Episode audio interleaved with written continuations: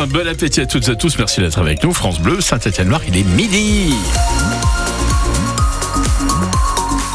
Et à midi, on retrouve le journal présenté par Tiffany Ancoviak. Tiffany, il y, a, un petit peu de monde et un petit ralentissement tout à l'heure hein, qui a été signalé sur le secteur de la rue Bergson. Euh, dans le ciel, c'est gris, désespérément gris, avec même quelques gouttes de pluie, surtout du vent avec euh, des rafales jusqu'à 85 km/h. Euh, attendu cet après-midi, on va développer tout ça à la fin du journal. Dans l'actualité, plus de 20 000 places vendues pour le quart de finale de Coupe de France du Puy Foot. Ce sera dans une semaine contre le Stade Rennais au Stade Geoffroy Guichard et en direct sur France Bleu Saint-Étienne-Noir. Un match historique pour le club de National 2 puisque les Poneaux n'ont jamais atteint ce stade de la compétition. Ils sont les petits poussés de la Coupe, hein, le plus petit club encore en lice. Cela leur a valu d'ailleurs de pouvoir admirer la Coupe de France de près hier au magasin Intermarché de Vals près le Puy. Le trophée y était exposé tout la après-midi pour le plus grand bonheur des supporters du Puy-Foot Aurélie Jacan. On regarde ici, on sourit. Les photos s'enchaînent déjà plus de 130 en moins d'une heure. On a imprimé une fois ou deux fois. Myriam et Blandine sont contentes du résultat. Avec la coupe, avec les drapeaux, l'écharpe. Euh, Entre mère et fille, c'est très bien. un chouette souvenir. Il y en a qui ont un peu forcé leur grand-mère pour venir la voir. C'est le cas de Noah qui a les yeux qui pétillent. On n'a pas l'occasion de la voir tous les jours parce que je pense qu'elle est dans un endroit protégé euh, avant.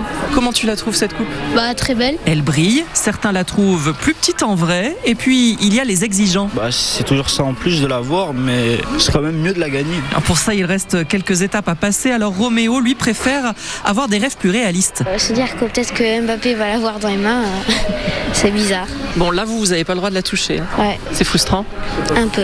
Un vigile est bien là pour surveiller. Le seul qui a pu porter cette coupe, c'est Rémi Valette. Bah, ça fait un peu d'émotion quand même, parce qu'on se dit que c'est une coupe qui, a- qui est passée entre les mains de, de pas mal de grands joueurs. Le gérant de l'intermarché de Vals-près-le-Puy. C'est la vraie coupe, il y en a deux, il y a celle-ci officielle et puis il y a l'autre coupe qui va être donnée à l'équipe qui sera vainqueur. De l'avoir dans ses mains aussi, on se met à rêver de se dire bah, moi aussi je suis peut-être un grand footballeur finalement.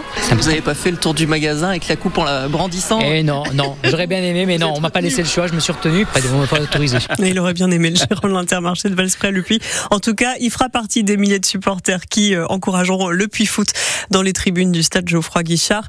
Euh, jeudi euh, prochain, le Chaudron qui ne pourra pas accueillir tous les supporters habituels de la Saint-Etienne samedi. Le COP Nord sera fermé sur décision de la commission de discipline de la Ligue de football professionnel. La sanction a été rendue tard hier soir à moins de trois jours du match entre les Verts et Annecy pour la 26e journée de Ligue 2. Cette décision intervient après l'usage d'engins pyrotechniques dans les tribunes du Chaudron. C'était lors de la large victoire contre 3 il y a euh, dix jours. Une femme est morte dans un accident de la route. Ça s'est passé à Saint-Etienne hier soir. Un choc entre une voiture et un poids lourd sur la 72 à hauteur de Méon. Les pompiers indiquent que la collision s'est produite à faible vitesse. L'accident a aussi fait deux blessés légers. Ce matin, c'est sur la 47 que les pompiers sont intervenus pour un accident dans le sens Saint-Étienne-Lyon à hauteur de Rive de Gier. Il n'y avait qu'une voiture en cause sur la bande d'arrêt d'urgence. Une personne est légèrement blessée. Elle a été transportée à l'hôpital de Saint-Chamond. Un blessé léger également ce matin sur les routes de Haute-Loire après un accident qui s'est produit juste avant 7 heures sur la départementale 33 à Caire. La victime est un homme de 33 ans. Il n'y a pas que les agriculteurs qui dénoncent le système français. L'organisation Greenpeace a mené plusieurs actions ce matin à Paris, mais aussi en Normandie et en Bretagne. L'ONG a déboulonné les enseignes du syndicat agricole FNSEA et celles de plusieurs industriels de l'agroalimentaire.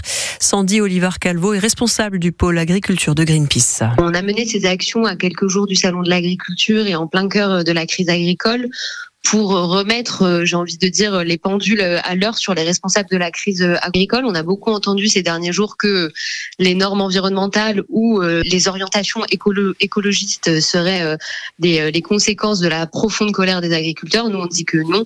Euh, Il y a des responsables depuis des décennies qui mènent des politiques publiques et euh, des politiques publiques euh, qui ont des conséquences sur les agriculteurs. Et aujourd'hui, on a décidé de les cibler, de cibler ces groupes et ces acteurs pour pointer leurs responsabilités dans la colère du monde agricole. Et le salon de l'agriculture, il débute samedi hein, à Paris.